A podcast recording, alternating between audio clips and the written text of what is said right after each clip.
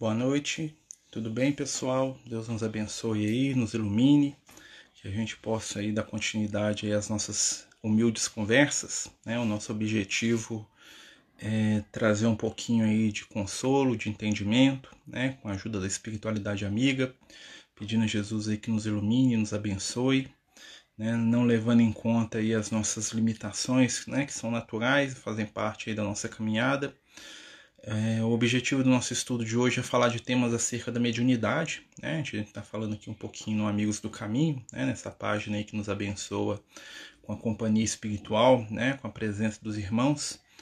E hoje nós vamos falar um pouquinho sobre a intercessão, né? a cura espiritual, como que se processa a ajuda da espiritualidade com a gente. Né? Nosso amigo Migo sugeriu o tema lá no, no grupo, né? E a gente vai tentar né, pensar um pouquinho sobre né, como que se processam as ajudas espirituais, né, se elas acontecem, e né, como que a gente pode se tornar, vamos dizer assim, facilitadores do processo de amparo de auxílio espiritual. A gente lembra que o objetivo do nosso estudo de hoje é trazer né, a, visão espírita, né? Nós estamos aqui focando nas questões da mediunidade, né? Hoje é o nosso dia de estudo de mediunidade.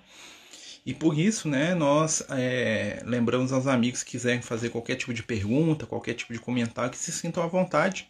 Né? O nosso objetivo aí é mais uma conversa informal né, do que um estudo assim, né, muito aprofundado. Né? Nós estamos trocando aqui algumas ideias. E muitas vezes, né, a gente se pergunta, né, dos mecanismos que a espiritualidade usa para nos ajudar, né, dos mecanismos que os companheiros espirituais, né, utilizam para poder é, nos acompanhar na nossa vida, no nosso dia a dia, né, e de que maneira que essa ajuda, né, como é que a gente vai ser impactado por isso. Muitas vezes, quando a gente faz uma prece, né, a gente espera o retorno daquela prece, o resultado daquela prece, e nesse sentido, né, a gente não sabe muito bem né, o que está acontecendo do lado de lá. Né? O André Luiz, né, querido companheiro espiritual que vem aí através do nosso amado Chico, trazendo seus livros, ele nos conta né, que nas regiões dos planos superiores existem, existem é, ambientes onde as preces são recebidas, né, onde as preces são coletadas né, por entidades amigas que vão dar né, as respostas necessárias e adequadas a cada petição. Né? E nesse, nesse texto, né, que está no livro é, Entre a Terra e o Céu, né, os espíritos vão dizer para o André Luiz o seguinte, né, que os nossos pedidos à espiritualidade eles serão analisados dentro de alguns critérios. E quais são os critérios? O primeiro deles né, é a justeza, né, ou seja, um pedido justo, é algo que é, é, é correto. Né? O segundo critério né, é o mérito. Né? Nós somos dignos, aquilo, nós estamos à altura do que nós estamos pedindo, nós temos é, evolução para oferecer nessa situação.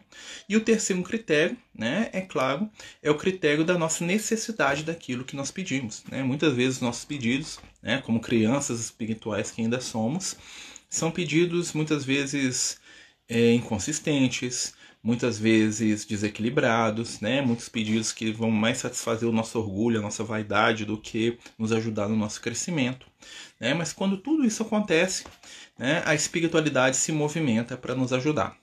E normalmente, né, quando a gente está pedindo alguma coisa, normalmente através da prece, né, nós estamos pedindo o quê? Normalmente cura, ajuda, né, e consolo. Né? O grande objetivo da prece que nos liga né, com o Pai, que nos liga com as entidades superiores, que movimenta as energias à nossa volta, né? o objetivo da prece é nos conectar né, com os planos maiores, é muitas vezes buscar ajuda. Né? E como é que os espíritos vão nos ajudar? Eles vão depender, né, em primeiro lugar, né, do nosso merecimento. Né? Nós, nós merecemos aquilo que a gente está pedindo, vai ser uma coisa boa, né, como a gente tinha falado. E nós temos dentro disso né, um mecanismo muito interessante, que é o mecanismo das intercessões espirituais. É, quando falamos das intercessões espirituais, nós vamos lembrar lá o Emmanuel falando né, que um grande amor sempre pode vir ao encontro de um amor menor. Ou seja, é alguém que lá em cima gosta da gente e pode ter certeza que nós todos nós temos, tá? Todos nós temos algum espírito iluminado lá em algum lugar dos planos iluminados que nos amam, né? Quem desbarrou com ele foi nosso primo, nosso tio, nosso irmão, nosso, nosso companheiro, nossa companheira, seja qual relação que teve conosco e que já está né, em esferas iluminadas e que continua, muitas vezes, silenciosamente trabalhando por nós. Né? O, o Liel ele fala muito disso, né, um amigo espiritual, quando ele nos diz que existem verdadeiras legiões de espíritos que nos amam, né, se movimentando pela nossa, pela nossa melhora, pelo nosso crescimento, né, é, de certa forma agindo em torno das questões da nossa vida material, sem que a gente perceba né, a sua mão misericordiosa. E quando a gente entende que esses espíritos estão agindo na nossa vida material, nem sempre é para nos dar aquilo que nós queremos, mas sempre para nos ajudar a receber aquilo que nós precisamos. E aí está um grande processo de maturidade espiritual, né, desses irmãos que nos amam, né, porque nós aqui, né, é, quando nós temos um filho, quando nós temos alguém que a gente tem um laço de afeto muito grande, nós queremos dar tudo que ele quer. Né? Se ele me pedir o meu coração, arranca e dou. Né? E os espíritos de luz eles vão né, dosar o amor deles, porque sendo um amor eterno, né, sendo um amor que tem uma consciência né, de vidas sucessivas, eles nos observam de maneira diferente. Então, para aquele amigo espiritual que me ama, né, é, não importa muito a minha existência atual como Marcelo, mas importa a minha história como espírito eterno, né, e o que eu preciso para poder é, ser mais feliz a longo prazo. Né, porque a felicidade a longo prazo é a felicidade real, é a conquista né, que, o, que o Paulo de Tarso fala para a gente, né, que é a conquista do quê? Da, do carro da vida, da coroa da vida. Né? Ele compara isso muito lá nas cartas dele, ele compara muito isso. Né? A, nossa, a nossa vida como uma corrida. Só que nessa corrida nós não estamos disputando com quem quer que seja. Estamos disputando conosco. Para nos melhorar, para nos aprimorar, para nos transformar. Para deixarmos de lado essa ilusão material, né? para despertar em nós valores eternos que estão acima de tudo aquilo que a gente pode imaginar. Porque a eternidade é a nossa real existência. É a nossa verdadeira realidade. Né? E aí eles vão falar para a gente um pouquinho dessa intercessão. Né? Então, um espírito de luz que nos ama, ele pode, né, mesmo que eu não tenha merecimento para determinada situação, para determinado pedido, ele pode interferir meu. Eu falo, não, o Marcelo não merece, mas eu estou colocando aqui é, o peso né, do meu amor e nós vamos conceder ao Marcelo pelo menos parcialmente aquilo que ele está pedindo. Muitas coisas que acontecem conosco que nós achamos que são de nosso merecimento, são fruto da intercessão desses grandes amores. Né? São fruto da intercessão desses companheiros que muitas vezes a gente não percebe. Hum, a nossa amiga Ariela está falando aqui. Ó. Estou pedindo a cura da minha filha de 9 anos. Imagino que ela e nossa família precisem passar pela dificuldade atual, mas peço uma nova oportunidade para ela exatamente o que nós estamos falando aqui, né? O pedido, né, o desejo que você tem, né, e que eu tenho certeza que todos nós aqui vamos nos unir mentalmente com você, ele vai até as regiões superiores. Ele vai ser ouvido, né, por aqueles companheiros que são responsáveis, né, pela sua trajetória, né, aqueles companheiros que são ali seus mentores, seus guias espirituais, seus espíritos mestres, né, gosto de usar essa palavra. E eles vão analisar o pedido dentro do conteúdo do seu amor, né? Porque o amor pode muito. Né? A maior moeda do mundo espiritual é o amor. Os pedidos de amor, os pedidos do amor desinteressado, os pedidos afetivos são os que mais comovem né? e mais movimentam as energias do plano superior. É, então, assim, pode ter certeza que a espiritualidade amiga, dentro daquilo que você está pedindo, vai fazer aquilo que tiver ao máximo do máximo do alcance. Porque o objetivo dos espíritos de luz não é nos fazer passar por sofrimento, e sim né, o nosso aprendizado. E muitas vezes né, faz parte do nosso aprendizado estarmos convivendo com companheiros que estão em prova. E ser para esses companheiros sustentação, ser para esses companheiros porto seguro, ser para esses companheiros né, o braço amigo. Essa é a função de uma mãe, de um pai, de um filho, né, diante da dor ou da prova daquele que a gente ama. É, então, para uns é um teste, para outros é uma prova, e para terceiros é uma missão. Né? Então vamos confiar aí, né, que Jesus vai ajudar a sua filhinha, né, conforme ele fez lá com a filha do Jairo, né? Se ele falou dela, eu lembrei da filha do Jairo que Jesus cura, né? Que eles, todo mundo fala que ela tá morta e Jesus fala não, ela tá morta não, tá dormindo. Vou lá chamar ela, né? E que né, a espiritualidade amiga possa envolvê-la nesse momento aí com as vibrações aqui que nós estamos todos aqui conversando aqui, né? Mais de 20 corações, que são muitos, tá? Uma pequena luz que se acende nas trevas movimenta energias que a gente nem pode imaginar. Né? Então, muitas vezes, né, parece que nós somos poucos, né? mas a, a, a ideia não é ser muito, a ideia é tocar, movimentar, é despertar corações aí dentro das nossas limitações, né? Mas uma luzinha que se acende, né? Olha o, o céu noturno, né? As estrelas são reflexo disso, né? Exatamente, né? Aí as, conexões. Ela tá falando que ela leu a história da filha de Jairo para minha filha, exatamente né? E o que a espiritualidade faz é trabalhar a cura, o amor e nos dá força para enfrentar as provas, né? E a prova ela vem e ela vai, mas o que fica é o amor. A gente tem que ter certeza disso. Mas um, um espírito superior ele pode nos curar, ele pode tirar uma doença da gente, pode. Né? Um espírito de luz ele pode intervir a ponto de modificar o nosso destino tá? Entretanto, essa intervenção ela vai ter um determinado limite, né? Tem uma história no livro Mensageiros que eu gosto muito, né?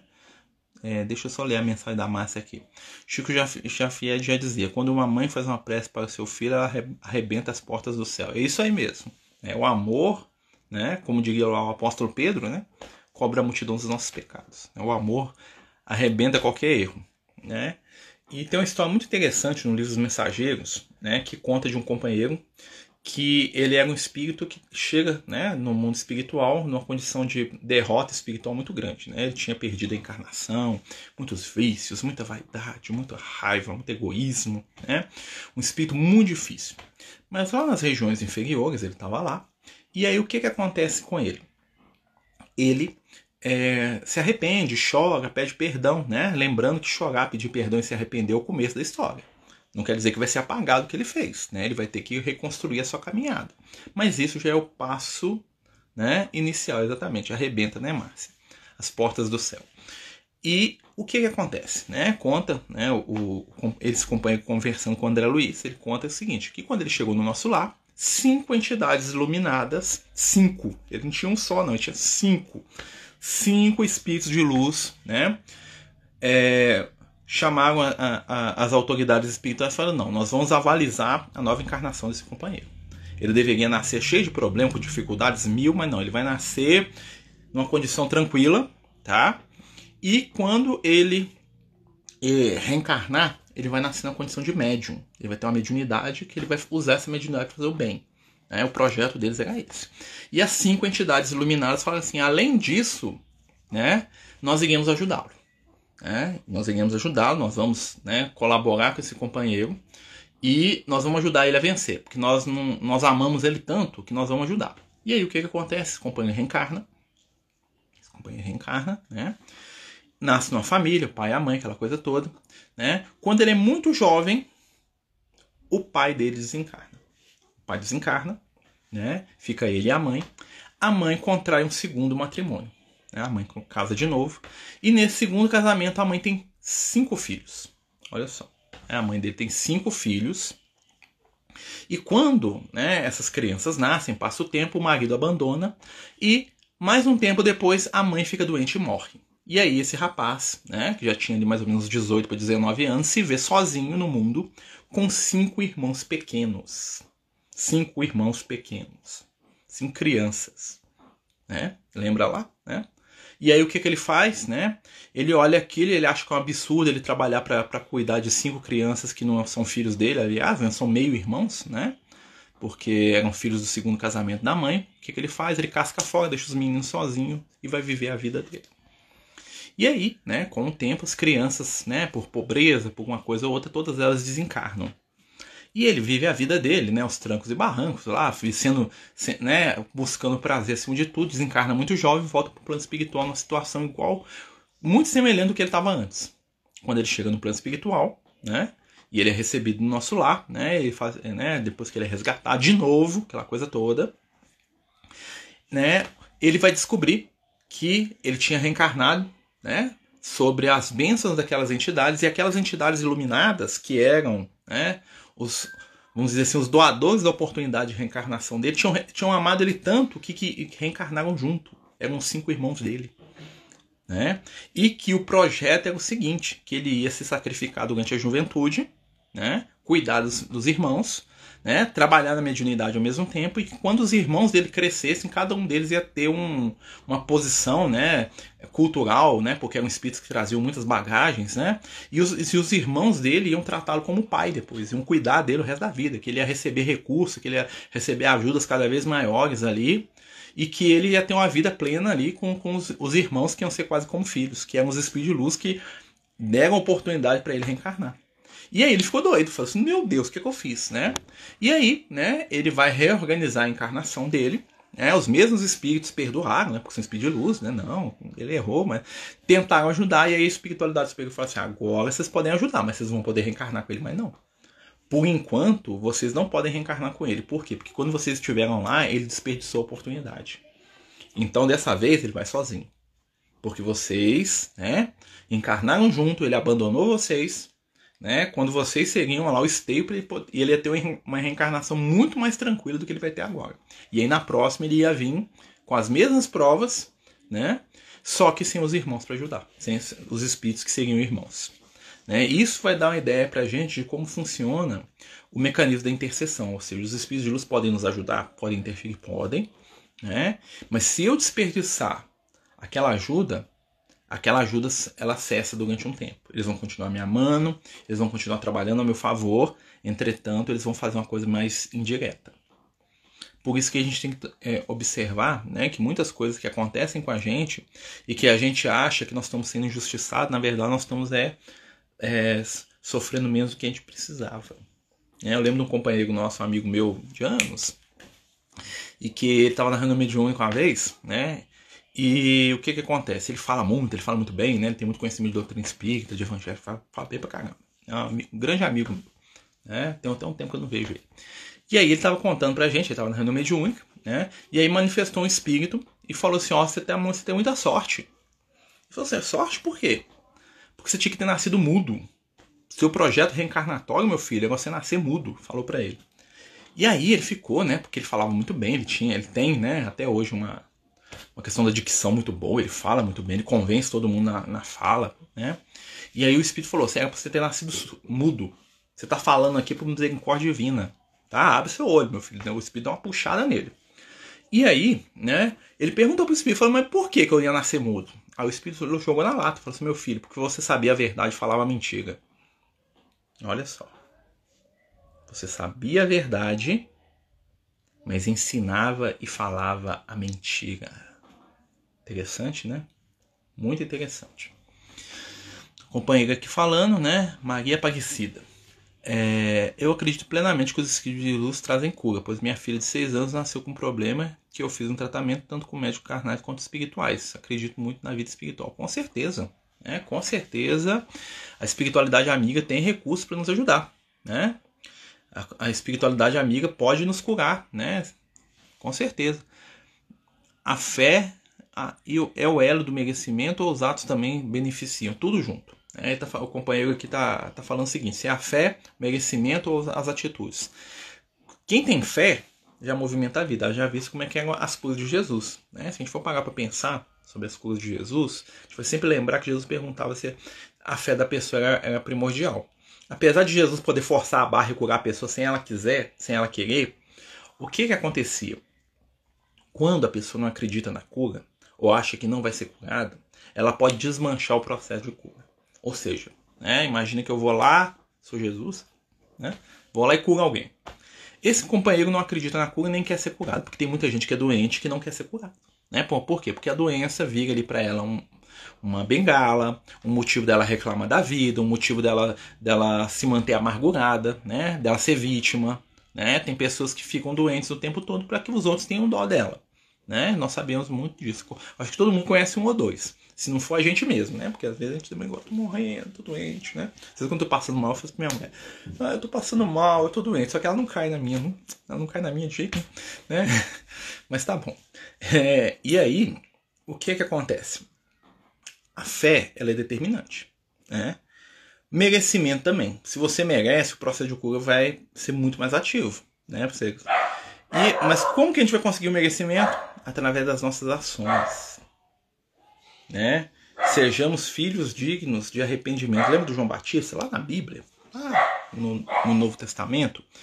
O João Batista estava batizando o pessoal. Ele batizava todo mundo, aquela coisa toda, né? Enfiava a cabeça do povo na água lá, né? E a gente até falou disso, como é que funciona, né? Espiritualmente falando, né? E ele falava assim, ó. Raça de víboras, quem vos ensinou a fugir da ira que está sobre vós? Né? Produzir dignos frutos de arrependimento, e não dizer em vossos corações, somos filhos de Abraão, porque em verdade, até dessas pedras aqui, ó, Deus pode tirar um filho de Abraão. O que, que o João Batista está falando para o povo? Vocês estão arrependendo? Então muda. Então para de fazer o que vocês faziam ontem. Para de mentir, para de roubar. Ah, não consigo ter um tenta. Se esforce no bem. É a grande característica da, do mundo regenerado que se inicia agora, né, nessa mudança total aí, né, é o que? Desejo de ser melhor. Nós precisamos urgentemente do desejo de sermos pessoas melhores. Né? É isso que nos gabarita a evolução espiritual, querer ser melhor. Então não precisa ser perfeito, meus amigos. Precisamos desejar o bem. Isso já é o grande diferencial na nossa evolução. De desejar ser melhor já é o primeiro passo. Né? O Migo está falando aqui. Ó. Claro que quando temos uma situação de doença na família, entramos em oração por aquela pessoa. Até quando deveríamos insistir na oração? Pois na, na vez ficam segurando a pessoa de desencarnar. É complexo. Eu acho que a gente tem que fazer prece sempre, amigo, né? Porque não tem prece que segura o destino, tá? Não tem prece que segura a necessidade de cada um, né? Muitas vezes a espiritualidade ela vai usar aquela energia da prece para poder facilitar determinados processos, por exemplo, a desencarnação, né? para acalmar aquele companheiro que está sofrendo. Ou então ele vai utilizar aquela, aquela, aquela prece, se não pode ser utilizado para uma cura, porque às vezes é necessário que o companheiro desencarne. É porque a desencarnação é uma parte da vida. Apesar da gente que está aqui encarnado ter muita dificuldade de entender isso, né? É, eu ir embora desse mundo faz parte do processo, né? Por mais que eu não queira, quero não, né? Ainda mais que eu tenho filho pequeno, essas coisas, não, tô, não quero não né? Mas faz parte do processo. Então é, a prece ela vai ser sempre útil para ajudar nesse sentido, né? A Márcia está falando aqui, ó, já pedi muito em determinada época da minha vida, algo e não fui atendida. Lá na frente, a vida me fez entender e ver por que de não ter conseguido o pedido. Em algum momento, apesar, em momento algum, apesar da época doer, né? Não me revoltei. É, o que, que acontece, né, gente? A gente sabe que muitas vezes o que a gente pede não é bom pra gente. Né? Por exemplo, às vezes você está apaixonado, mas está lá apaixonado, que você está amando, né? E aí você quer que o outro goste de você de, jeito, de todo jeito. Aí você vai fazer para hoje, Jesus, faz a Maguinha apaixonar por mim, né? É uma coisa complicada. Primeiro que a espiritualidade não vai mudar a vontade da Maguinha, né? É difícil. Eles vão lá e, né, ama ele. Não, não funciona, né? Porque o amor não é assim que ele acontece, né? Em segundo lugar, Muitas vezes nós estamos apaixonados, né, quando a gente fala de indivíduo ou de alguma situação, mais pela forma do que pela essência. Então, às vezes eu estou doido para ganhar dinheiro. Mas o que eu vou fazer com esse dinheiro? Às vezes eu estou doido para conquistar a minha vizinha. Mas quando eu conquistar a minha vizinha, o que, que isso vai gerar de transtorno espiritual para mim daqui para frente? Às vezes eu estou doido para ser chefe no meu serviço. Mas o que, que isso vai custar espiritualmente, né? Para mim que sou um espírito, que não sei lidar com poder. Vocês estão entendendo? Eu tô falando isso aqui, né? Claro que não, não, não pedi nada disso não, tá, gente? Nem quero. É, eu tô muito feliz com a minha companheira aqui, que eu amo muito. Né? Mas assim, são coisas pra gente poder pensar. Muitas vezes o que a gente quer, né, é a satisfação imediata. E como a espiritualidade observa a gente de outro aspecto, é esse, esse que é o segredo, né? Muitas vezes a gente não consegue aquilo que a gente pede. E a gente se frustra. Ou então a gente tenta dar uma, uma diblada em Deus a gente faz promessa, né? A gente tenta fazer troca com Deus. Ó, oh, Deus, se você me der aquele emprego, vou dar, né, dar 50 cesta básica. Eu lembro de um companheiro chegou uma vez lá, lá no Francisco de Assis, a gente estava lá na casa espírita. E aí ele chegou lá, ele, né, ele tava precisando de uma ajuda lá, ele queria um, fazer um atendimento fraterno. Ele chegou lá na casa, né? Viu, chegou no dia do sábado, que tem atividade lá, né? Cheio de gente trabalhando, cheio de morador de rua, na né, casa lotada, botando gente pelo ladrão. Devia ter umas 200 pessoas dentro da casa espírita nesse dia. E ele chegou, né? Me chamou no canto, falou assim: Marcelo, tô precisando de ajuda aqui da espiritualidade. Eu ouvi falar aqui da casa e eu vim pedir ajuda. Eu falei: Ah, pois não tal. Fui conversar com ele na biblioteca. E ele tinha passado por um drama muito grande, né? A, a esposa tinha suicidado, uma coisa muito complicada e tal, né? E ele ligou para mim, né, dentro dessa, dentro lá da, da casa, e falou assim: eu estou aqui para fechar, em breve eu vou fechar um grande negócio. E eu sei que se a espiritualidade amiga me ajudar a me conquistar essa, esse negócio, eu vou montar aqui para vocês um centro de informática para vocês atenderem essas crianças que vocês ficam com ela. Aí eu olhei assim para ele, é um centro de informática? Nossa, que bom, hein? Né? Mas pode ter certeza, eu vou montar e vai acontecer, eu vou fazer, eu vou trazer 50 computadores, vou construir um andar novo aqui, né? Os companheiros da casa ficam fica tudo. vai. Eu olhei assim pra ele, assim, o Lucas só fez assim pra mim. Vai rolar não, né? E aí, né? Realmente ele foi lá uma, duas, três vezes, fez o negócio, aliás, conseguiu, né? Chegou lá um dia, me contou, fez, aconteceu. Depois disso nunca mais voltou né? Nem sei onde que tá o companheiro. Ele foi lá, foi lá três semanas seguidas, uma empolgação, empolgou a casa inteira quase, né? Tirando os chatos, igual o Marcelo, né? Chato, né? não vai dar em nada não, né? o pessoal ainda brigou comigo, falou que eu era do contra, que eu era muito amargurado, me chamou até de amargurado. Aí eu falei assim, não vai dar nada, o Lucas já tinha falado, vai, não vai rolar, né? Eu fiquei quietinho, eu não, não, não vou falar isso para as pessoas. O que, aconteceu? O companheiro, não é que ele conquistou aquilo que ele desejava, e não foi nem espiritualidade que deu, porque os espíritos não vão lá resolver negócio de ninguém. Né? Os espíritos não vão lá resolver as questões do meu trabalho, nem vão resolver as questões que são concernentes a mim. Tá? Eu tenho que ter muita, muito discernimento para entender que a espiritualidade está me ajudando num outro nível. Né? Essa ajuda pode, é, vamos dizer assim, espirrar nas outras coisas? Pode. Né? Porque às vezes, para eu poder ter o desenvolvimento de alguma coisa que é realmente importante para o espírito imortal, eu preciso de uma determinada situação, material, alguma coisa assim. Mas nunca como objetivo. O Speed Luz não vai vir aqui me dar um salário melhor do que eu tenho. Né? Só se ele tiver um objetivo muito grande. Se ele souber que aquele salário eu vou transformar tudo em cesta básica no final do mês, talvez ele me ajude. Né? Talvez ele, ele mande o recurso. Tá? Então a gente não precisa se iludir contra isso. A espiritualidade, o propósito dela não é nos ajudar a vencer o que nós precisamos vencer com o nosso esforço. É nos dar sustentação. Lembra lá do rapaz lá que encarnou com cinco espíritos? Ele ia ter que ralar quando ele ficasse velho, que os espíritos iam ficar adultos e iam tratar ele como, né, como se fosse o pai. Iam carregar ele na.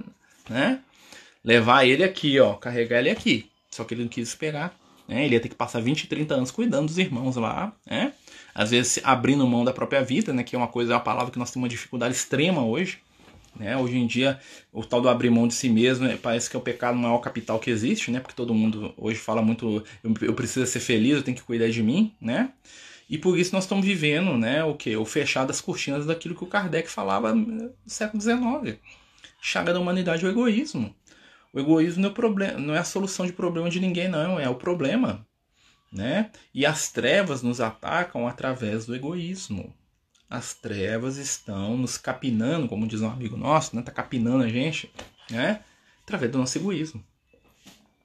Eu recomendo o livro Entre a Terra e o Céu, do André Luiz psicografia do Francisco Canto Xavier, nosso querido Chico. Né? Você vai ver lá a história da Evelina, lá, prece refratada, né? Que o que que acontece? Ela estava fazendo prece, né? E ela tá pedindo, né? E ela vai receber ajuda não de quem ela esperava, né? Eu vou contar, não para não dar spoiler do livro, né?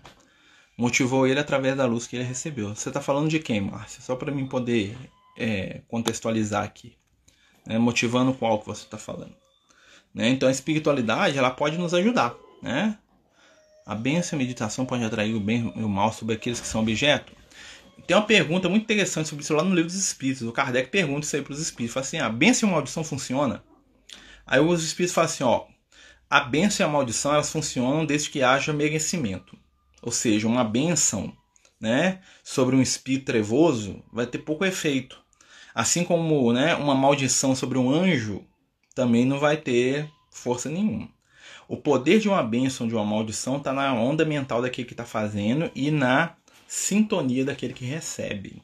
Então, para alguém, se alguém está me amaldiçoando, e lembra que gente tem gente que amaldiçoa Jesus, né? né? O que, que a maldição fez com Jesus? Nada, né? Então, o que, que acontece? Tudo para poder conectar é necessário o quê? Sintonia, afinidade. Então, para mim, a prece eu estou pedindo, a espiritualidade está respondendo dentro de uma determinada prece, né? Mas se eu estou pedindo para ganhar dinheiro, para ficar rico, para é, ter satisfações materiais, essa prece não sobe. Essa prece não vai para as esferas superiores. Essa prece vai ficar aqui no ambiente, né? talvez até atraia pela minha força mental alguma coisa, mas não vai para as esferas superiores, né? Ah, do caso que você estava contando, o rapaz que não voltou. Ah, é, não sei, né? né? Ele recebeu até eu acho que é o esforço pessoal dele, né? Só que aquela coisa, ele tá fazendo uma barganha. No fundo, no fundo, ele tava querendo trocar com a espiritualidade. Vocês me dão dinheiro, eu dou isso aqui para os meninos. E não é assim que funciona. Porque nós não temos que dar nada para a espiritualidade, porque ela não precisa de nada da gente. O que nós damos, o que nós oferecemos para alguém, né, é apenas partilhar aquilo que é de todos.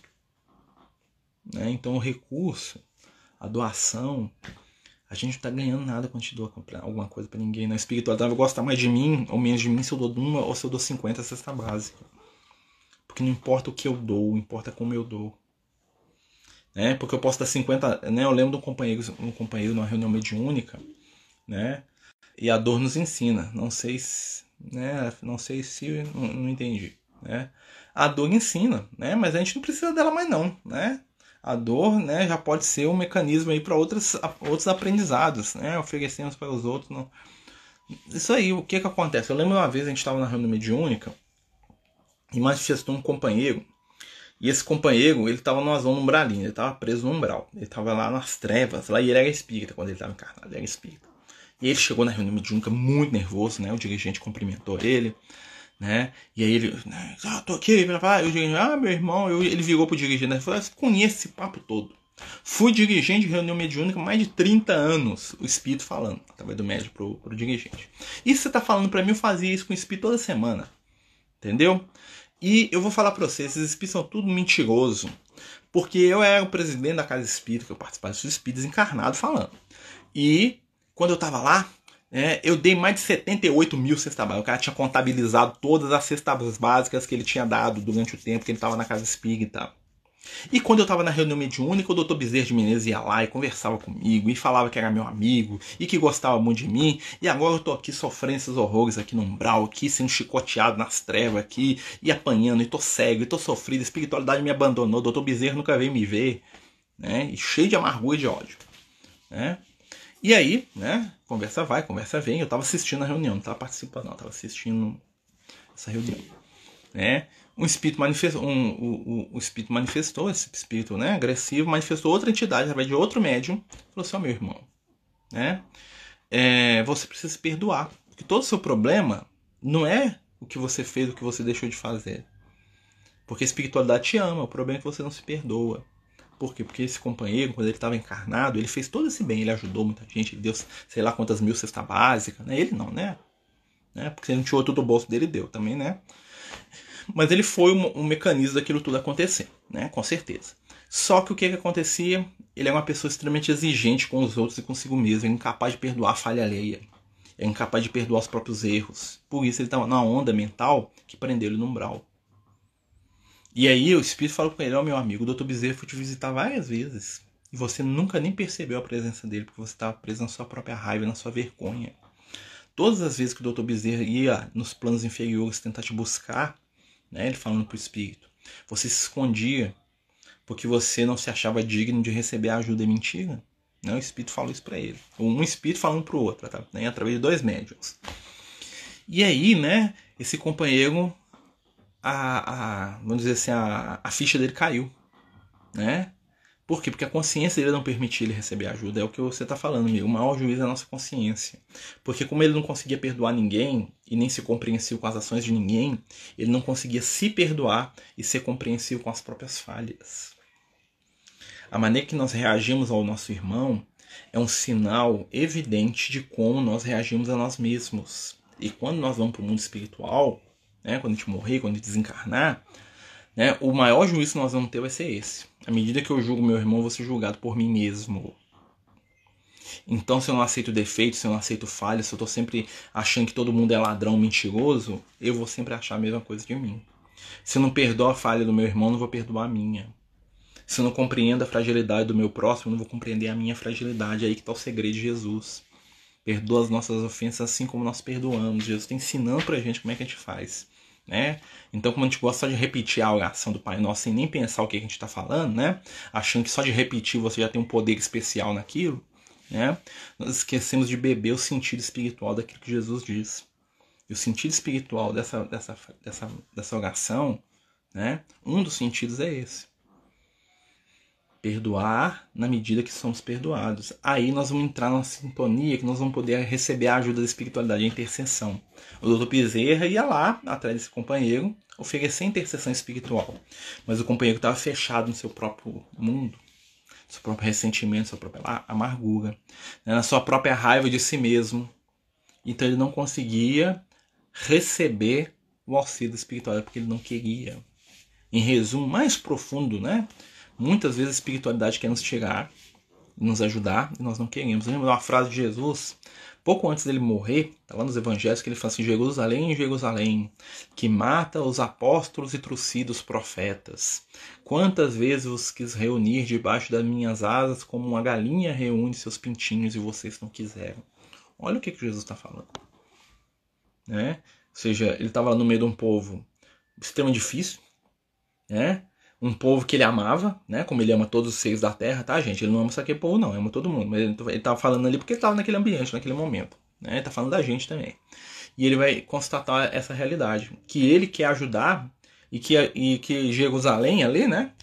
Na representação daquelas pessoas que estavam ali convivendo com ele ali de perto, não queriam receber ajuda porque achavam em alguns momentos que não mereciam, porque achavam em outros momentos que não precisavam que, acima de tudo, também não queriam ajudar ninguém. Pois quem não quer ajudar ninguém não quer receber ajuda. Quem não quer estender a mão para ninguém tá falando assim: eu não quero que ninguém estenda a mão para mim, porque quando alguém estender eu vou negar e não vou pegar. Quem não perdoa ninguém vai ter muita dificuldade para se perdoar. Quem não compreende as fragilidades e os erros do outro vai ter extrema dificuldade de compreender as próprias fragilidades os próprios defeitos. E isso é o grande X da questão espiritual da gente. Os espíritos de luz nos amam, eles querem nos ajudar. Existem milhares de entidades que nos amam e que têm recursos que a gente nem imagina. Espíritos que, se ele falar assim, acontece isso na encarnação do cara, acontece. Né? Como ele tá brincando com o Lucas, gente estava conversando sobre isso. Aí ele falou assim: ó, tem espírito, meu filho, que se ele quiser, ele pode mudar a encarnação da pessoa toda. Ele fala assim: ó, fulano vai ser rico. Ah, fulano vai ser pobre. Fulano desencarna hoje. Né? Ah, mas por que isso não acontece? Falou, isso acontece mais do que você imagina. Só que esses espíritos só agem dentro do quê? De uma utilidade real. E não de um pedido esdrúxulo de alguém que quer passar facilidade durante a vida. Né? Aí, quem que você tá falando? Principalmente não revoltar e reclamar. O conforto nos ampara. agradeço por me permitirem ver meus filhos crescer. Ser um pouquinho menos orgulhosa. Todo dia nós somos um pouquinho menos, né? Menos orgulhoso, menos vaidoso, menos arrogante, né? Menos mandão, né? Cada dia que passa nós, nós adquirimos um degrauzinho de sabedoria. Porque a nossa evolução é uma melhora constante. É um aprimoramento de, né? constante. Os tempos de hoje de grande prova a grande prova disso, apesar de todas as mazelas, com certeza. Apesar de todos os problemas que a gente tem, a gente sempre encontra uma mão amiga. Mesmo que a gente não enxergue essa mão. Né? Nós estamos vivos aí por um, assim, milhares de forças trabalhando por nós aqui que nós nem percebemos. Quando estamos conversando aqui, ó, seres que a gente nem imagina que existem estão se movimentando a nosso favor. O leão gosta muito de falar isso, né? Talvez porque ele percebe, né? Espírito iluminado, né? Percebe, né? Então existem espíritos que nos amam muito, muito tempo. Amigos espirituais que deixam a sua caminhada evolutiva em segundo plano para poder nos orientar, para poder estar conosco, para poder torcer a nosso favor, para poder nos dar uma dica de vez em quando, tentar nos despertar do nosso, do nosso egoísmo. E eu falo para vocês, né, uma coisa que os espíritos mais falam: não existe solução individual para os problemas do mundo. O egoísmo é o problema e não a solução. Então, em todas as situações da sua vida em que você vê que o egoísmo está gritando, pode saber, ali é o problema. A solução do problema passa, tá? Pelo altruísmo e não pelo egoísmo. Quando todo mundo aprender a cuidar de todo mundo, ninguém mais vai ter uma lágrima sem ser enxugada. Enquanto cada um estiver querendo resolver o seu, né? Nós vamos passar necessidade espiritual na Terra. Nós vamos continuar sendo um mundo atrasado, um mundo de provas e expiações, porque a característica da prova e da expiação né, que é o nosso estado que a gente está acabando, né, é o que? Egoísmo. Porque o egoísmo é a evolução do instinto de conservação dos animais. Né? As pessoas que são muito ruins hoje foram pior no passado, com certeza. Né? Foram, com certeza. Né? Se não foi pior, pelo menos estava no mesmo nível. Né? Porque o espírito não retrocede. Ou seja, ele não volta, ele não piora. Ninguém piora, tá, gente? Graças a Deus. Né? Então eu lembro da história muito famosa do Chico voltando da, da casa espírita, né? Três horas da manhã, né? Ele normalmente é que voltar da casa espírita, três horas da manhã. E aí o Chico voltando, né? Aí ele passou num boteco assim, né? Não sei se foi na ida ou na volta. Foi na ida e na volta. E aí ele passa no boteco todo dia, vê lá uns caras jogando sinuca, bebendo cerveja, e vira pra um amigo que tava com ele e fala assim: É lá, estamos pra casa espírita falar de Jesus, os caras enchendo a cara de cachaça, né? E aí ele passava lá e falava, ele falou isso uma, duas, três, ida e volta. De manhã ele voltava, os caras estavam lá tomando cachaça. E aí o Emmanuel virou pra ele um dia, o Emmanuel ficou com saco cheio daquilo, né? Porque o Emmanuel é assim, né? Quando ele ficava de saco cheio, ele tava tesourado. Ele apareceu pro Chico lá. Não. Na hora que o Chico começou a falar com o amigo, o Emmanuel apareceu pra ele. Falou assim: O que é que você tá falando aí, Chico? Ah, eu tô falando aqui desses companheiros aqui que ficam bebendo cachaça, jogando sinuca o dia inteiro, nós indo pra casa espírita falar de Jesus e eles lá, né? Só jogando sinuca e bebendo cerveja. Isso é um absurdo, um bando de folgado. Né? O Chico tava falando isso. Aí o Emmanuel olhou assim, olhou pros, pros rapazes lá dentro do, do boteco, olhou, né, aquela olhada de espírito que vê tudo, né, que vê até o passado dos caras, falou assim: É, Chico, realmente, né, aqueles companheiros nossos aqui, ó, né, na última encarnação deles, eram, eles eram um bando de pirata que vivia para poder roubar, matar, estuprar os outros. Hoje eles só estão bebendo cachaça jogando sinuca. Eles evoluíram pra caramba, eles deixaram de matar, estuprar e roubar. Agora só bebe, só fica ali. E você, da sua última encarnação, o que, que você melhorou para essa agora? Você fazia a mesma coisa, você ficava lá em falar de evangelho, essas coisas todas, não, tô vendo melhora nenhuma da sua parte. Né? Ou seja, né, dentro daquele contexto, aqueles espíritos evoluindo mais que o Chico, porque o Chico estava repetindo, estava fazendo o que ele já estava acostumado, né, que é falar de evangelho, que não é ruim, né, gente? Claro que não é. Mas aqueles espíritos saíram de uma condição de assassinos, de estupradores, de bandidos, né, de piratas, de fascínoras, para serem apenas um bando ali de desocupado ali, que às vezes trabalhava, né? Mas que ficava lá jogando sinuca, tomando cerveja de maneira inofensiva, né? Fazia mal para eles mesmos, claro, né? Aquela apatia espiritual toda e física, né? Mas olha só que interessante, esse é o olhar da espiritualidade, né? Os espíritos de luz conseguem enxergar o que há de melhor em tudo. Então, do ponto de vista do Emmanuel, aquele grupo de espíritos que o Chico achou que não estava valendo nada, eles estavam num processo evolutivo, tá todo vapor. Eles estavam muito melhor. Falei, nossa senhora, se ele fosse o guia espiritual de um deles, eu falei, nossa, na última encarnação eu protegido, matava, cortava garganta, estuprava, roubava. Agora ele só bebe cachaça. Melhorou demais. Né? Ele tem respeito à família. De vez em quando ele dá uns tapas na cara lá de um e de outro aqui dentro do boteco aqui, enche a cara, cai pra lá e pra cá. Nós temos que ajudar ele a melhorar disso, mas em vista do que ele era na última encarnação, tá muito melhor. Saiu da, da, da vida de assassinato de crime pra ser só um viciado ali. Né? É, é ruim? É ruim. Mas dentro daquele contexto de quem olha várias vidas, não é uma melhora? É aí que está a diferença da, da visão dos espíritos para nós. Porque eles veem a questão num contexto todo. Aí eles têm uma compreensão mais profunda. E para você compreender alguém, você tem que entender a história dele. E aí você gera empatia com aquela pessoa e você só ama aquele que você entende. Aquele com o qual você aprende a se conectar. Né? Por isso os espíritos de luz conseguem amar mais gente, porque eles olham, né, o Emmanuel bateu o olho e falou assim, a história deles é essa. Ah, então eles estão melhores. Né? O raciocínio do Emmanuel é muito lógico, né? Claro que o Chico não sabia disso, o Chico não tinha elemento para entender aquilo, mas o Chico estava fazendo, ele estava tendo uma visão preconceituosa deles, tipo assim, eu sou iluminado, que eu estou indo para casa espírita todo dia, e eles são ali os espíritos, né, desequilibrados. Pode ser, sim, o Chico com certeza é mais iluminado que eles, né? Só que ali havia também um, um, um movimento espiritual, né?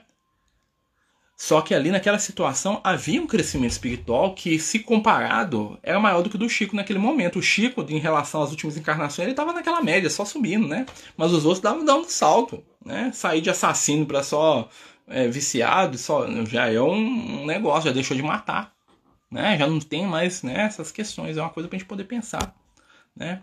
Meus amigos, nós estamos aí, né? É, 8h50, né? A gente está falando um pouquinho sobre as intercessões espirituais, né? Saber que a espiritualidade amiga tem mil e um recursos para nos ajudar, né? Que Jesus tem mil recursos para nos ajudar. E uma coisa que eu queria falar para a gente terminar, né? Que sobre essa questão da intercessão espiritual é que em muitos momentos nós somos o agente da intercessão. Tem um texto lá no Evangelho segundo o Espiritismo que fala sobre as provas e as dores que cada um de nós carrega. E lá nesse texto, o, o, Kardec pergunta para os espíritos, fala assim, é lícito por ter uma prova de alguém? Por exemplo, a pessoa está passando uma dificuldade muito grande, né? E você ir lá e resolver o problema dela, você pode fazer isso? Né? E aí o Kardec falou: ó, algumas pessoas falam que se fizer isso vai estar atrapalhando, já que as pessoas têm que evoluir. Se você vai lá e atrapalha, né? E dá uma comida para quem está passando fome, paga uma conta de quem está devendo, você está atrapalhando o processo dela. E aí o espírito, né, que é muito sábio, né, ele responde para o Kardec, fala assim: olha, né, quem disse que a prova de fulano ciclano vai terminar ou não vai terminar ou quando que vai terminar? E quem disse que você, naquele momento que está ajudando alguém, não é o instrumento de Deus para poder pôr o término, o fim à prova de determinado companheiro? Né? O que, que ele está querendo dizer com isso? Olha, se você encontra com alguém que está precisando, que pede a sua ajuda, que você pode ajudar, ou se você encontra com alguém que te sensibiliza e você vê que aquela pessoa, né, com a ajuda sua, pode sair de uma situação pior para outra, faça. Porque se não fosse para aquela pessoa receber ajuda, não fosse a hora, ela não encontraria com você. Porque o bem é sempre ativo. É uma coisa que a gente tem que lembrar sempre. Se alguém passou na sua frente, pediu um prato de comida, pediu um copo d'água, né? É porque é a hora de receber o prato de comida, um copo d'água. Se alguém passou pela sua frente, te pediu uma ajuda e você pode dar, tem condição de dar, dê. É? Porque a gente não julga o benefício que a gente faz. Já contei isso aqui várias vezes para você, né? Quantas vezes na casa espírita, né? A gente tem essa coisa, né? A gente, é, a pretexto às vezes de, de, de, de, regrar as coisas, a gente cria lá sindicância, a gente vai na casa dos outros para ver o que, que eles têm, o que, que eles não têm, se eles estão passando fome, né? Eu não esqueço a história da companheira lá, assistida nossa da casa. Eu já contei isso, mas é tão engraçado que eu tenho que contar de novo. Né? Vocês vão me perdoar aí a repetição. É, a gente tava dando cesta tá, até hoje ela pega a cesta lá, senhora ela pega cesta, cesta básica lá na nossa casa. Aí, né? Tinha, a gente tinha um trabalho de sindicância, aquela coisa toda, que o pessoal vai na casa da pessoa, né? Igual eu tô falando aqui. E foi a equipe lá da casa, três pessoas lá da casa visitar essa senhora, lá na, na comunidade onde ela vivia. Foram lá, visitaram, né? Voltaram. E eu lembro que eles anotaram lá naquela têm uma, uma ficha, né? Que eles anotam a situação socioeconômica e tal, né? Até os psicólogos que tem, da casa que nos ajudaram a fazer, né? E aí a pessoa anota lá, ah, tem, tem água, tem água limpa, tem banheiro, como é que é o banheiro, como é que é isso, como é que é aquilo. E essa senhora, que recebe cesta básica lá do Francisco, até hoje, tá? Anotaram um negócio lá que eu fiquei doido. Falei assim, ah, tem três televisão de plasma. N não, não é uma, é três televisões de plasma. Três, aqui ó. Eles chegaram lá, a primeira coisa que eles viram na sala da dona. Uma, duas, três, uma em cada parede, assim, ó. Três televisões de plasma na casa e daquelas mais caras, né? E aí, né? É, fala, não pode, é que essa dona aí não tem que receber cesta básica, ela tem dinheiro para comprar televisão de plasma, botar na casa dela, tem um computador lá, um negócio de internet lá de, de, de 100 mega que eu não tenho na minha casa. A pessoa fala, beleza. Né? Aí, né? Nós ficamos, né? Meu Deus, o que nós vamos fazer? Chamar, né? Fulano para conversar. Nós chamamos para conversar, ela lá, muito, muito, muito simples, né? Falou assim: Dona, dona, a senhora tem mesmo três televisão nessa casa? Eu falei, tem, três televisão, meu filho, né? Aí eu pergunto, mas como é que você tem essa televisão? Ah, o tio me deu, tio. Né? Eu falei assim, é velha, muito tio, né? Ela é idosa pra caramba, é um tio, será que tem um tio vivo, morreu? Eu fiquei pensando um monte de coisa. Desencarnou, ficou herança, ela comprou três televisão porque ela tava, né? Megalomaníaco com televisão. Né? Aqui em casa tem, tem três televisão. Então, né, às vezes ela gosta tanto quanto eu, os meninos aqui. Aí, né, uma outra assistida me chamou no canto durante a, né, a gente ia cortar a cesta, aquela coisa toda, né? Eu pensando como é que corta, né? Porque eu não queria cortar não, falar a verdade, né? Mas tinha que cortar porque é a regra, né? né? Como é que eu ia falar isso para quem, né? Aí uma outra assistida me chamou no canto, falou assim, Marcelo aqui, eu ouvi você conversando com a dona lá e tal, eu te contar um negócio aqui, mas fica só entre nós. Sabe por que ela tem três televisões na casa dela? Porque é o seguinte, é, os olhos, assim, os olhos da comunidade mandaram pôr a televisão dentro da casa dela. Aquelas televisões são ligadas nas câmeras que ficam na rua para vigiar a rua. Qual que é a história da dona? Os traficantes, aí eu entendi quem que era o tio. A dona na humildade dela não soube nem me explicar. Qual que é a história da dona? Os traficantes da rua, da, da comunidade onde ela vivia, né, fizeram um circuito interno de TV da, da comunidade quase toda para filmar quem chegava e quem saía. Ela morava na entrada da, da, da comunidade. O que, que eles fizeram? Eles foram lá e colocaram a televisão na casa dela, porque vira e mexe um deles ia lá para casa dela para vigiar. Era uma central de vigilância. E eles não pediram opinião dela para isso. Eles deixavam ela usar uma das televisões lá de vez em quando para ver a novela dela, né? Em troca disso, né? O cara ficava dentro da casa dela quase que o dia inteiro vigiando a rua. É o sistema de segurança lá da comunidade. Vocês estão entendendo? Quem foi lá e viu, achou que era um dinheiro que era dela, que aquilo era dela. Não era dela. Ela tava, ela, aquilo ali é uma coisa que ela estava constrangida, sendo constrangida a fazer. Como é que ela fala que não? Ela vai falar que não, porque ela não aceita. Né? Eles botam ela para fora. Ela tinha ela, ela, morava ela, uma filha deficiente uma neta. Vocês entenderam como é que às vezes muitas, muitas situações a gente tem que ter um contexto das coisas? Né? Tanto é que continua recebendo cesta até hoje. Né? Então, muitas situações que às vezes a gente vê de maneira superficial né, demandam um pouquinho mais de atenção. Porque quando a espiritualidade olha para a gente, pode ter certeza que eles olham com essa atenção toda. Né? Eles olham com essa, esse cuidado. Né? Então, nós temos que ter muito cuidado quando a gente observa. Né? Para poder sempre valorizar o bem em quaisquer situações que nos envolvem, que envolvam aqueles que estão à nossa volta. É, conhecer as pessoas é conhecer a si mesmo. Sim, né? E quem pode julgar? É muito fácil falar para ah, bota esse povo pra fora, chama a polícia. Será? Será? Se viesse fazer aqui com meus filhos pequenos aqui, ameaçasse um filho meu, né? Será que eu teria coragem? É muito fácil julgar o outro. Né? Talvez eu tivesse, porque né, minha condição é outra, minha vivência é outra, talvez. Né? Mas a gente sair de dentro do nosso mundo é muito importante para a gente poder conviver. E o mundo regenerado é tudo sobre isso. Nós temos que criar pontes uns com os outros. E a única maneira de se criar pontes né, é trabalhando a nossa empatia. E empatia se pôr um pouco no lugar do outro. Não quer dizer que eu tenho que concordar com tudo. Não quer dizer que eu tenho que passar a mão no erro alheio. Isso quer dizer que eu tenho que sair um pouquinho da minha visão egoísta para entender a visão do outro, que é o que os espíritos fazem com a gente. Porque quando os espíritos querem entender a nossa caminhada, eles olham o mundo pelos nossos olhos. E eles entendem como é que a gente sente, mesmo que eles não concordem. Você fala assim, ah, agora eu entendo Marcelo, mas nós vamos mudar esse negócio aqui, nós vamos ajudar ele a sair dessa onda, né? E é assim que a espiritualidade trabalha. Meus amigos, né, nosso tempo aí chegando ao fim, né, queria lembrar a todos aí que quinta-feira, né, ó, sexta-feira nós temos nosso estudo de evangelho, né, nós vamos estar estudando aí, se Deus quiser e permitir.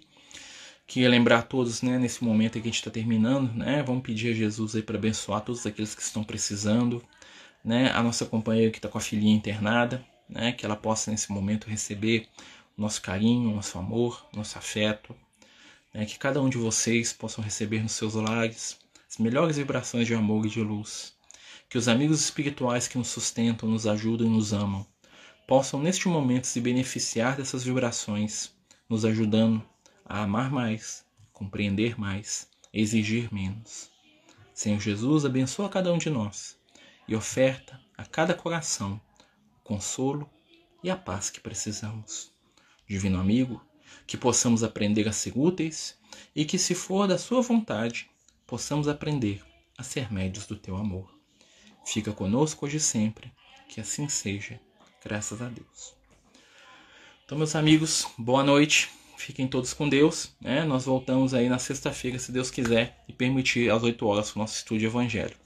Muita paz, muita luz. Se alguém tiver algum texto, algum né, interesse aí de algum estudo de evangelho, de doutrina para ser feito, né, algum tema, manda lá pra gente, tá? Que a gente vai tentar fazer, tá bom?